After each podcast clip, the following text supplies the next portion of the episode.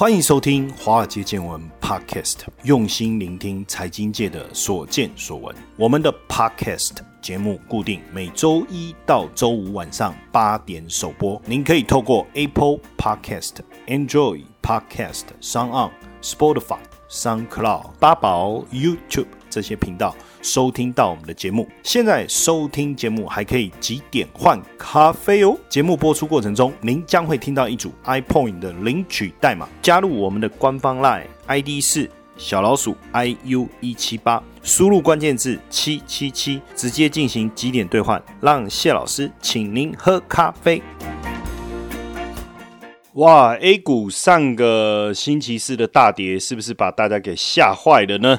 啊，因为这一波 A 股的涨势非常的凌厉哦，我们在各个媒体啊，包括 News 九八、东升的这不是新闻哦，或是上 TVBS 财经大白话，我们在很早之前。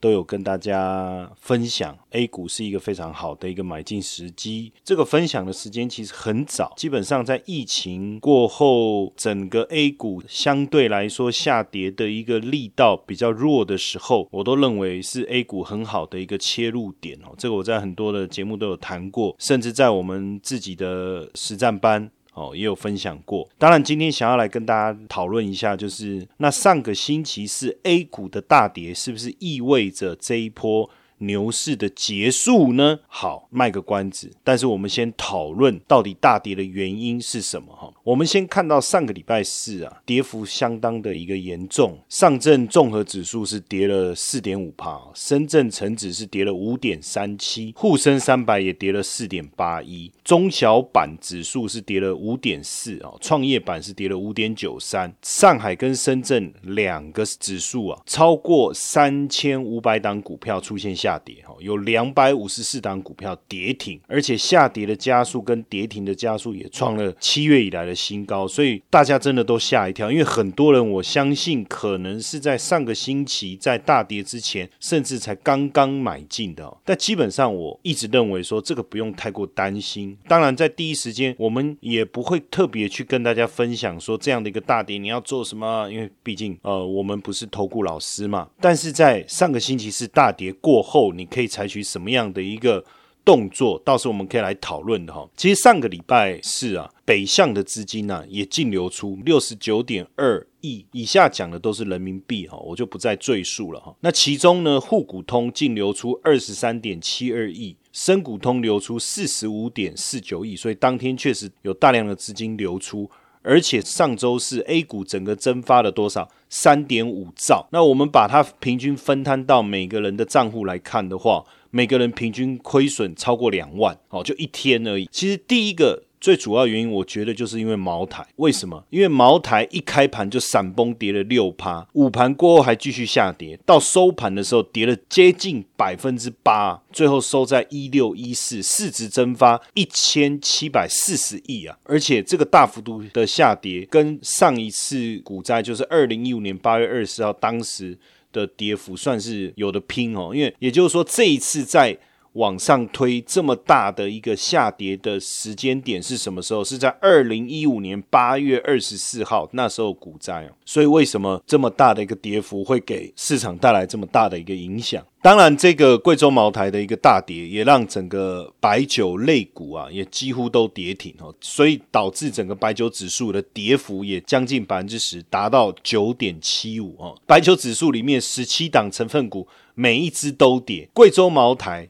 最后是跌了七点九哦，伊利特是跌了八点三七，金世元跌了九点五八，银价供酒也跌了九点九八，金美酒也跌了九点九九，口子窑跌了十趴哈。当然，最主要还是因为人民日报海外版呢，学习小组发布了一个文章，标题叫做什么？叫做“变味的茅台谁在买单”。这文章里面提出来是说，茅台酒凭什么成为官场腐败的硬通货？硬通货的意思就变成说，它是可以拿来交流兑换的，而且它的价值是很明确的，它不会大幅度的贬值。也就是说，今天这个酒的价格只会越来越高。而且大家接受度很高，这个叫硬通货。这文章里面哦也特别点名，他说酒是用来喝的，不是用来炒的，更不是用来腐的。腐是腐败的腐，讲的很明确，就是说不是那让你来这个贿赂官员的。那不论是贵州茅台也好，西藏虫草也好，新疆和田玉也好，还是其他的名贵特产，这些商品价值要回归市场，不能成为权力的贡品啊。也就是这一段话导致了贵州茅台的一个大跌。所以说穿了，还是政策左左右了市场。对于价格的一个方向，当然，为什么会有这篇文章？最主要还是因为贵州茅台涨幅实在太惊人哦。大家知不知道，三月十九号的低点是九百四十三块啊，小数点我们就略过不计啊。结果到了上个星期最高的时候一七八七哦，区间涨幅是九十趴哦。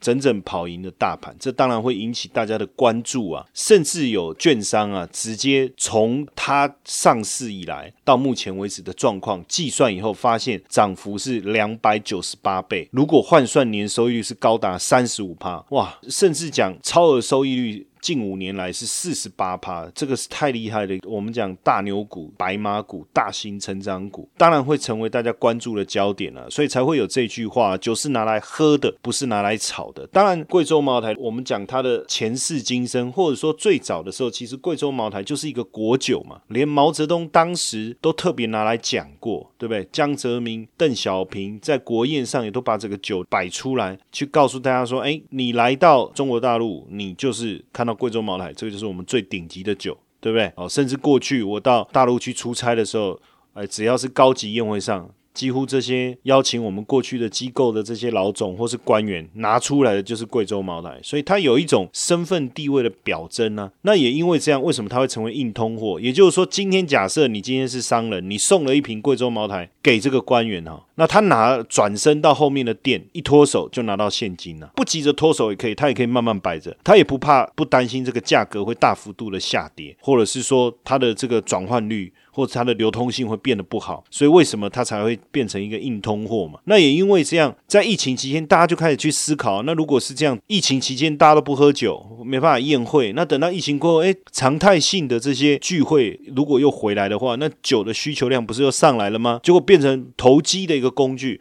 所以前世今生的一个演变，贵州茅台一开始的时候变成是一个身份地位的，或者讲权力的象征嘛。我有权利，我可以拿到贵州茅台；我有权利，我可以分配到贵州茅台嘛。到后来变成是一个官场文化、商业的一个交流。不论你说我拿来贿赂也好，或是看我拿到了多少贵州茅台来代表我的身份地位，到现在的一个投资炒作，所以才会被点名嘛。点了这个名。意思就是告诉你，酒是拿来喝的，不是拿来炒的。这个在过去有没有这样的一个案例？过去大陆的房地产价格不断飙涨的时候，他们的官方媒体就讲了一句话，叫“房子是用来住的，不是拿来炒的”。这个房子这价格就开始掉下来。所以这个当然是第一个非常重要的原因，因为毕竟贵州茅台市值已经成为 A 股里面最大的，那当然它的一个大幅度的一个修正，当然就影响到。整个 A 股指数的一个变化，那除了这样子，其实另外一个原因就是因为中芯国际的上市，半导体的巨头中芯国际在 A 股上市，上市第一天市值是六千两百亿，变成科创板里面最大的市值公司，也是 A 股市值最高的半导体公司，转发行价格等于涨了两倍。那公司的市值呢，收盘的时候稍微掉下来一点点，最高的时候是六千两百亿，收盘是五千九百一十八亿。甚至有机构认为说，中芯国际应该比贵州茅台更珍贵。为什么？他说：“诶，贵州茅台当然不得了，因为你生产周期一年，你要两次投放这个原料，九次的蒸馏，再经过八次的发酵，七次的取酒，要历时一年的时间，所以确实要付出非常多的劳动跟原料的投入。但是别人投入同样的过程，也酿不出跟茅台一样的酒啊。”所以它为什么那么珍贵啊？但话说回来，中芯国际十四纳米制成五百多道工序，二零一七年从梁孟松入职以来，花了三年多的时间，才真正开发出十四纳米的先进制程。诶，那八百年前就造出了贵州茅台，但是二零一九年大陆才有第一个十四纳米啊。所以为什么机构会觉得中芯国际的价值可能比贵州茅台还珍贵？这也是一个原因。接下来就是我们今天的彩蛋时间。今天的 iPoint 领取代码 C 一三零六，活动详情呢，请到下方的说明栏观看。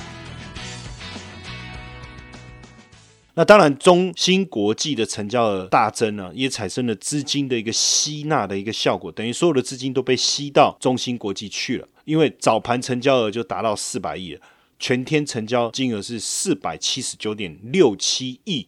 算是上海跟深圳两市成交的一个榜首，成交第二的是东方财富，只有一百七十，所以你看第一它是四百七十九，第二的东方财富就差到一百七了。贵州茅台只有一百六十九，所以整体来说，它就形成了一个吸金的一个效果，所以才会导致科创板成为一个重灾区哦。那收盘的时候，一百二十八只上市的科创板股票，一百二十三只下跌，但是中芯国际是上涨，所以等于中芯国际的一个上市对科创板其他个股在资金面。产生了一个排挤效果，这也是一个非常重要的一个原因呢。A 股是不是在这边走完了？但你想，如果是这样，在大跌之前，牛市才只有九天吗？不会吧？那你说短期，当然市场大量的涌入资金，线上开户也宕机，现场开户大量排队，也导致开户情况热络，热钱涌入市场，成交量突然之间大增。上周四之前连续九天，每天的成交量都在。一点五兆，这是很可怕的。但问题是，才短短的九天，难道资金就退潮了吗？还是只是说未来的市场震荡会加大而已？其实基本上哦，你说。过去 A 股的一个熊市已经走了五年了，闷了五年的一个熊市，突然之间的一个牛市的一个上涨，当然会带来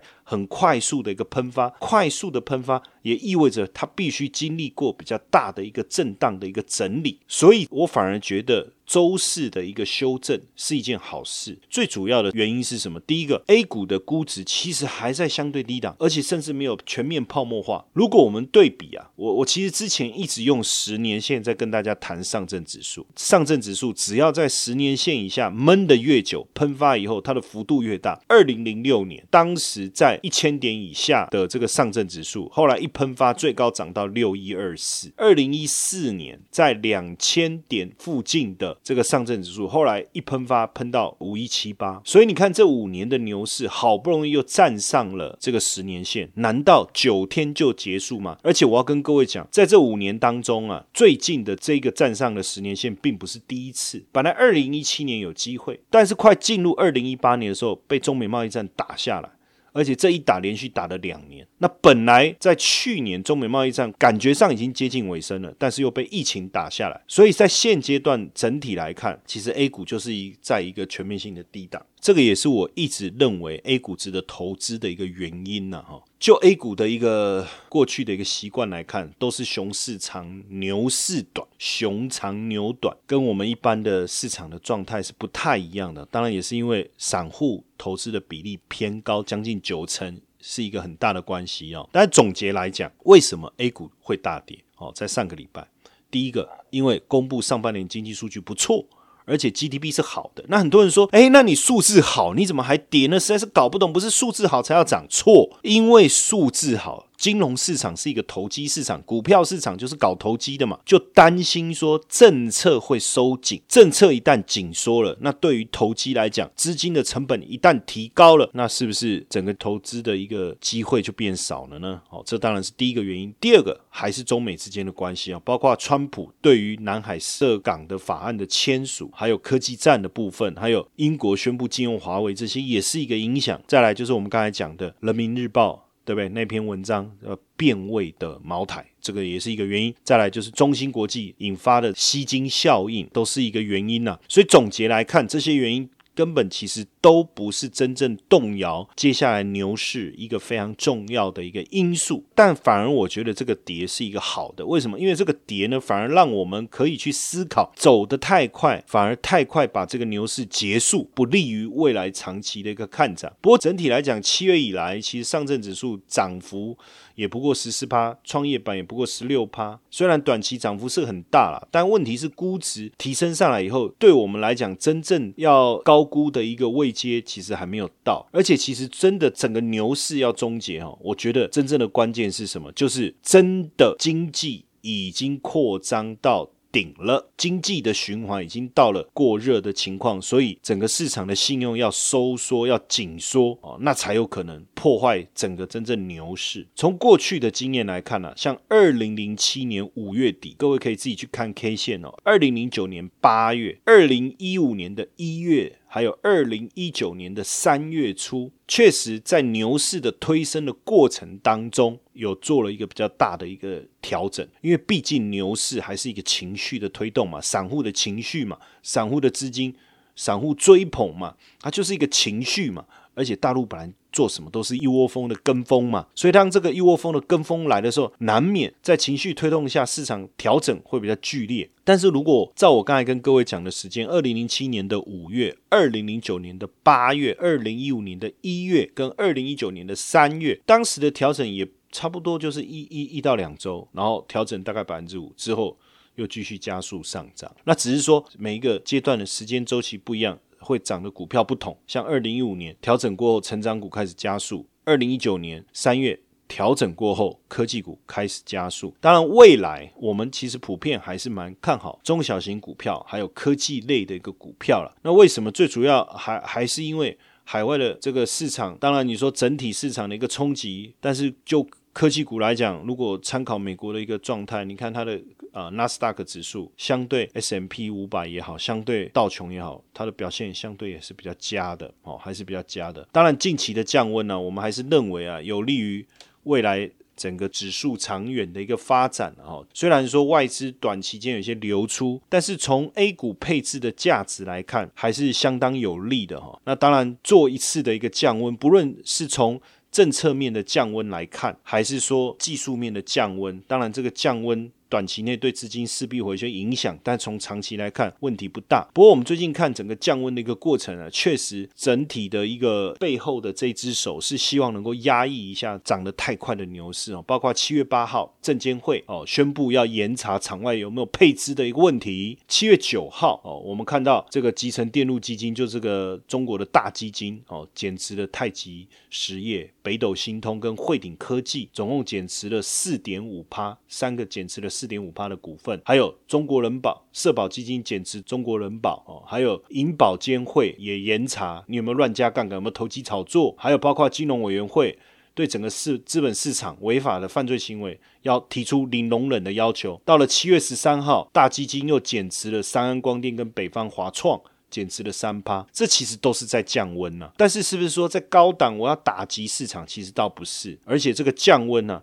反而未来对整体市场长远的表现来看，哦，还是不错的。而且我刚才一直在讲哦，A 股的一个特性叫牛短熊长。一般来讲，像台湾的股市是牛长熊短嘛，比如说可能涨三年、涨五年，然后跌跌一年，涨七年跌一年。可是 A 股好像有反过来哦，涨一年要跌五年，所以也希望是不是这一次不要涨太快，能够慢慢的去改变这个牛短熊长的一个比例。当然，这个结构性的调整还要看整体市场筹码的结构了哈。当然，一下子我觉得也不容易。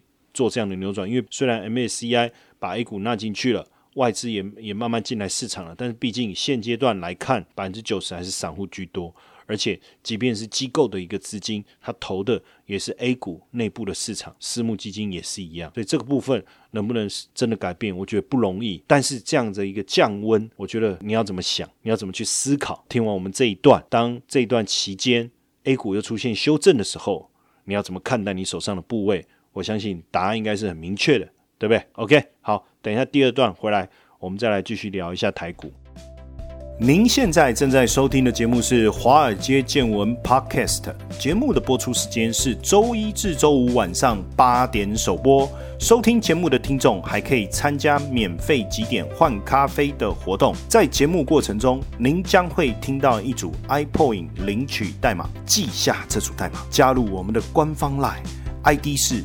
小老鼠 iu 一七八，并输入关键字七七七即可进行几点兑换。赶快来参加我们的活动，让谢老师请您喝咖啡吧。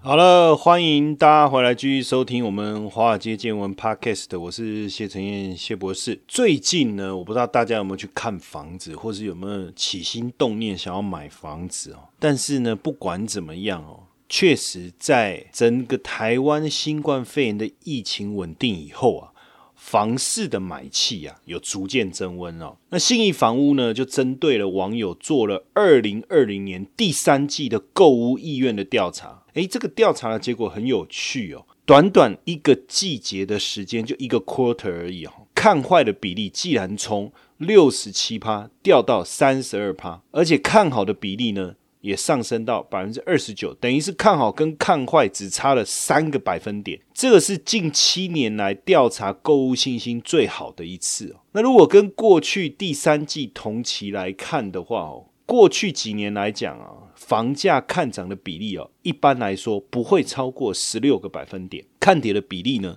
大概在四到六成。诶，可是很奇怪。疫情过后，大家的信心整个都回来了，甚至有这种报复性买房的这个动机也出现了哈。整个看涨比例第三季哈，既然你看拉到逼近三成，看跌比例降到三成多，整体来看，这个看涨跟看跌的比例啊，已经非常的接近，很明显，购物的信心啊，整个大幅度的一个增加。基本上呢，去年房市的交易量慢慢有回温，大概在三十万栋。本来今年应该是接在这个复苏的轨道上啊，但是确实啊，疫情的影响、第一期股灾的影响，甚至大家联想到之前 SARS 这样的一个惨况，当然看坏的比例是大幅度的增加。但是基本上在整个降息、量化宽松，加上台湾的疫情整体控制非常好的一个情况之下，第三季看坏的比例就整个收敛了。从这里可以看得出来，房市也渐渐回到复苏的一个轨道。那受访者当中呢？大概问了一下哈，有百分之五十三首购，所以首购族的意愿提高，当然这也是非常重要的一个关键。百分之二十九是换屋，百分之十二是投资自产。当然，在全球推动货币宽松的情况下，对于大幅度的利率的降低啊，是很有感，对不对？所以为什么大家都觉得，哎，这个时候进来买房子？那调查的结果也显示出来一个非常重要的一个关键啊，就百分之六十二的受访者认为啊。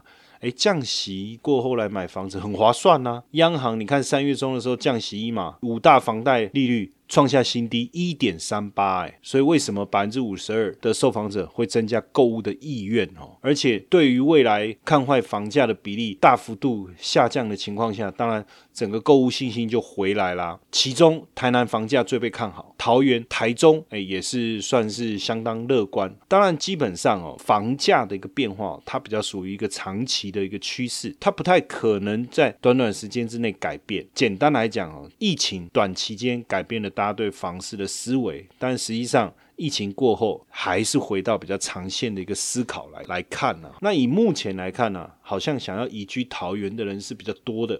我们把它叫做脱北者，哦，有四万个。这个统计是这样哈，就二零一九年到二零二零年六月，新北有二点七万，台北有一点四万，也就超过四万人迁入到桃园。那为什么？其实最主要还是房价的一个落差啊。去年桃园近迁入啊，人口二点四万人。那你看，再加上今年这样整个超过四万，最主要都还是来自于双北。当然，其他各县市也有了，但比较起来还是以双北最多。最主要原因是什么？桃园平均房价只有台北市的三成，新北市有六成，就是等于桃园的房价只有台北市的三成呐。那新北多少？六成嘛。那桃园的房价所得比是七点二六，也就是说，你你的薪水不。吃不喝，你大概七忍一下，七点二六年你可以买一间房子。可是台北要十三点九四年，新北是十一点七二，全台平均是多少？八点五八，哎，还比全台平均低呀。再加上桃园不到三十趴的贷款的负担率哦，远比台北市的五十七趴跟新北的四十八趴来讲好很多啊。现在基本上大家就觉得台北居大不易啊，所以移居往桃园的风潮。哎，确实开始哈，所以在这一波疫情过后啊，如果大家有买房的一个想法，哎，或许可以思考一下往桃园来看看哦。当然，台北市的房价也是连续的上涨，也重返了高点。根据地震局的统计啊。今年三月，全台北市的住宅价格指数是一百零三点八八，稍微微升一点点，微升了百分之零点二。较二月啊来看，较去年同期是涨了一点二六。那整个大楼的一个价格指数啊，从一月开始已经连续三个月站上六字头大关了，这等于也是二零一二年八月以来的次高纪录，等于是台北市已经逐步的。回到。历史高点。那从二月农历年过后啊，三月的交易量虽然因为交易天数稍微回升，整体来看，新冠疫情的影响稍微有一点点，但是我们很明显看到新冠。疫情过后，四月份开始，实际上整体的房市的买气就已经明显回升了。这个也是我上个月我在非凡写的一个专栏里面，那个标题我写的非常的清楚，就是全球房地产摩拳擦掌。最主要当然就是因为全球央行大印钞票要来拼命救市嘛，所以资金都跑到房地产。在上个月我就已经看到了，包括几个现象，包括这个恒生地产指数。哦，虽然说在反送中跟疫情打压之下，哎，但是还是有回温呐。日本不动产指数也好，欧陆不动产指数也好，哎，小幅度上涨。整个道琼的 REITs，哎，就整个大幅度上涨上来。甚至更明显的是，我看到美国的这些跟不动产相关的股票涨幅都非常惊人哦。随便涨个一个月哦，就讲六月份哦，随便涨个二十趴以上的、三十趴以上的都非常的多。甚至呢，最强的还有涨幅超过一倍的哦，超过五成的。当然，连台股里面的银建类股也是持续大涨。这个就是我一开始前面讲的嘛，就是我们看到了房市的一个回温所反映出来一个效果。可是对我们听众朋友来讲，我要去操作银建类股，我觉得相对来讲实际上是困难的。为什么？第一个，银建类股的一个财报的一个结构跟我们一般所认识公司不太一样，这部分你可能要花点时间去研究。当然之后。有机会，我们也会在广播里面跟大家分享有关于财报的一些细节的一个部分。当然，另外一个就是说，普遍来讲，长期来说，大家对台湾的银建类股的一个观念跟印象，主要也是比较不好，可能跟过去的一个银建类股的一个生态哦有很大的一个关系。但是没有关系啊。我刚才一开始讲嘛，我说一个是你，如果你有兴趣，现在想要这个首购，那你可以开始思考。那就 CP 值来讲，桃园是蛮棒的一个地方哦，房价所得比相对来说比全台平均还低。好，整体房价来讲也比台北市低很多。那再来就是说，就交通的便利性来讲，当然它目前你要到台北市还没有捷运，开车一下子就到了。其实有很多是住新竹的，他可能搬到桃园去，他在竹科上班，这也是一个趋势啊。当然，除了购屋自产之外，怎么样能够搭上这一波热钱所引导的房市的一个上涨？还有一个方法就是投资 REITs。好，其实过去我也就一直长期在介绍这个 REITs，它就是一种 ETF。那包含我们在第一段跟大家聊到的这个 A 股，也是有 ETF 可以投资操作。那如果这个部分呢，大家想要更进一步的了解 ETF。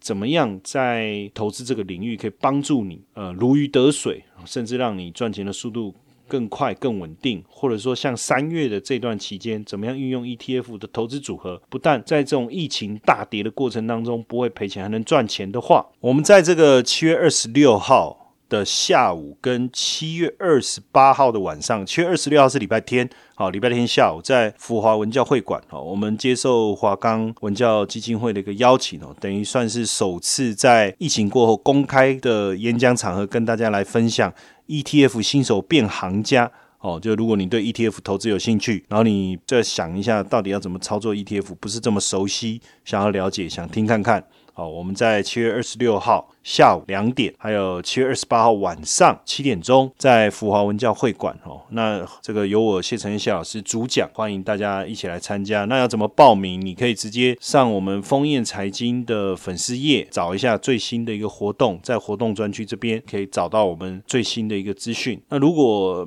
找不到，也很简单，加入我们的 line at iu 一七八，直接私讯问一下我们的这个小编，福华文教会馆要怎么报名，他也会传这个报名的连接给大家，好，那刚好我们这一次是在疫情过后啊，第一次公开跟大家去谈论这个 ETF 的投资跟操作，因为现在 ETF 真的很热，但是怎么样做才是对的？好，怎么样做才会赚钱，稳稳的赚钱，甚至风险的一个控制，怎么样让自己的投资组合变成一个不坏之身呢？哦，这个非常的重要哈。那再回到刚才讲的这个房地产的部分哦，其实我在之前最早的时候，二零一七年的。年底我就已经跟大家讲了，我说去买 REITs，比如说像富邦 R One 这样的一个概念，它就是很简单嘛，它的殖利率大概百分之三嘛，你说不高，问题是我那时候买的时候才十二块多啊，哎，到后来已经涨到这个十五六块了，那你说我除了赚到殖利率，更简单讲也是赚到价差，因为房价的上涨，这个 REITs 也会涨，那当然你说。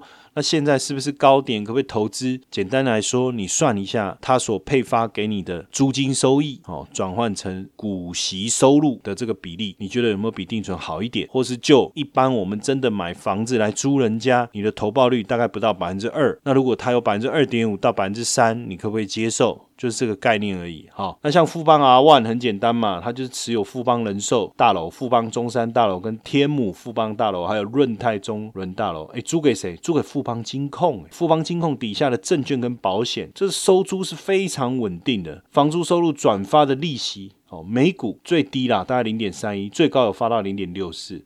平均来看，值利率大概落在二点二六到四点二，所以你说啊，你自己买办公室隔一隔租给人家，哦，是什么改建套房来出租，真的会比较好吗？其实说穿了，只是一种自我感觉良好吧。我觉得，因为我买瑞驰，我一样啊，房价上涨，我的瑞驰价格也会涨啊，而且它租金收益更稳定，我甚至都不用去烦恼收租的问题，它就是稳稳的长期的一个收益。那国内目前大概有七档瑞驰哦，包括富邦 R One、国泰 R One。星光 R One、富邦 R Two、国泰 R Two、圆满 R One，还有这个乐富 R One，所以大家如果有兴趣哦，你也可以朝这个方向去思考看看。那像这个国泰 R One，它就持有喜来登饭店、哦西门大楼跟中华大楼，那殖利率这几年大概也都落在百分之三左右哦。那喜来登饭店比较特别，因为它是靠营业额抽成，所以最近疫情应该会稍微有一些影响啊。那另外一个是星光 R One，它就是星光天母杰士堡。还有星光国际商业大楼、台政金融大楼、台南星光三月，所以如果你买星光瑞士，等于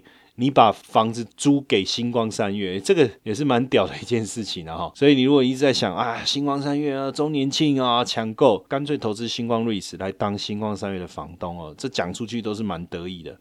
当然，这是台湾的一个部分呢。那如果说顺着这一波房地产市场的大涨，全球应该我们刚才讲到都是这个情况，因为货币宽松的结果不是去追逐房市，就是追逐股市；不是追逐股市，就是追逐房市。那所以呢，你也可以去投资像道琼美国地产 ETF。如果你要在台湾买，你可以。找群益发行的，那如果你要买国外的，你就直接买纯的这个美国的道琼地产 ETF 都可以哈。那它是每一季配息，殖利率大概落在二点五到三帕哦。所以如果未来看好长期的美国房地产趋势，如果这过程当中哦这些 ETF 有比较明显的回档，我觉得也是一个长期切入的一个时间点呐。好，那这是今天以上跟大家的分享。好，希望今天的广播内容对大家有所帮助。那也祝大家今晚一觉好眠到天亮。谢谢大家今天晚上收听，晚安。